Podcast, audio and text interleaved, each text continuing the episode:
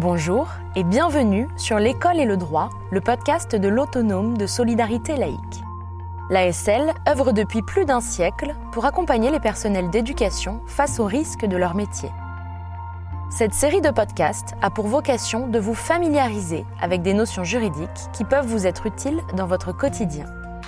Aujourd'hui, je vous propose d'écouter mes échanges avec Maître Lidvine Simplot, avocat conseil de la délégation départementale du Doubs, sur la question de la procédure à suivre dans le cadre d'une information préoccupante.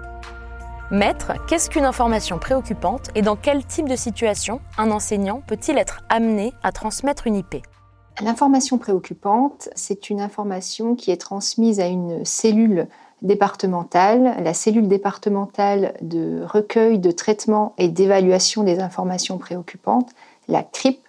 c'est une information qui est destinée à alerter le président du conseil départemental sur la situation d'un mineur en danger ou potentiellement en danger.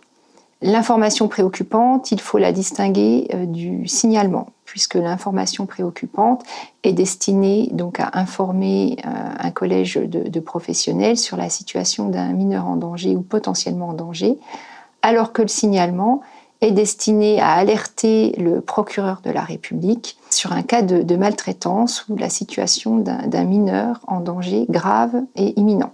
La loi précise que l'information préoccupante doit être transmise lorsqu'il y a des éléments qui peuvent laisser penser que la santé, la sécurité ou la moralité d'un mineur sont en danger ou susceptibles de l'être, ou alors que les conditions de son éducation, de son développement euh, affectif sont gravement compromises ou susceptibles de l'être. Avant de formuler une IP, quelle est la procédure à suivre et à qui faut-il l'adresser? La procédure à suivre avant de formuler donc une information préoccupante, c'est tout d'abord de partager donc cette information, de ne pas rester seul et d'échanger euh, avec son chef d'établissement ou avec le, directeur de l'école. À l'issue de cet échange, s'il ressort qu'il existe effectivement un danger ou un potentiel danger, il appartiendra alors au directeur de l'école ou au chef d'établissement de transmettre cette information préoccupante à la cellule départementale, la CRI. Les modalités de cette transmission sont fixées à travers des protocoles qui sont signés au sein de chaque département.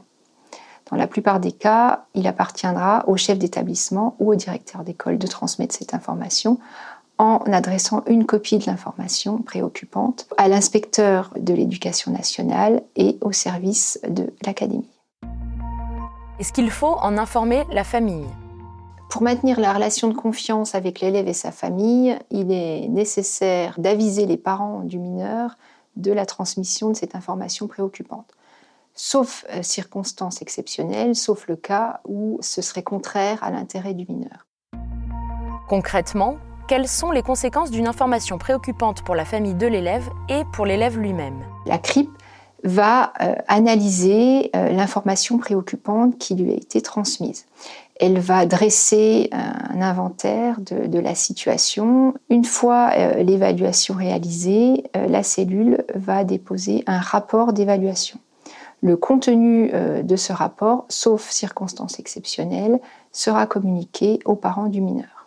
Suite au, dépôt du rapport d'évaluation, la cellule a plusieurs possibilités.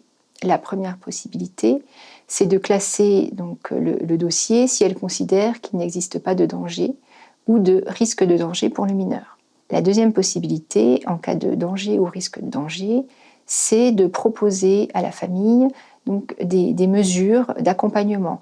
Ça peut passer par un accompagnement social, des aides financières, une action éducative par exemple. La troisième possibilité, en cas de danger grave et imminent, c'est de formuler auprès du procureur de la République un signalement. Ce signalement pourra également intervenir en cas d'échec des, mesures éducatives ou en cas de, refus d'accompagnement euh, des parents.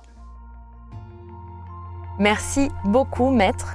J'espère que les éclairages de maître Simplot vous auront permis de mieux appréhender la question de l'information préoccupante et d'exercer votre métier plus sereinement.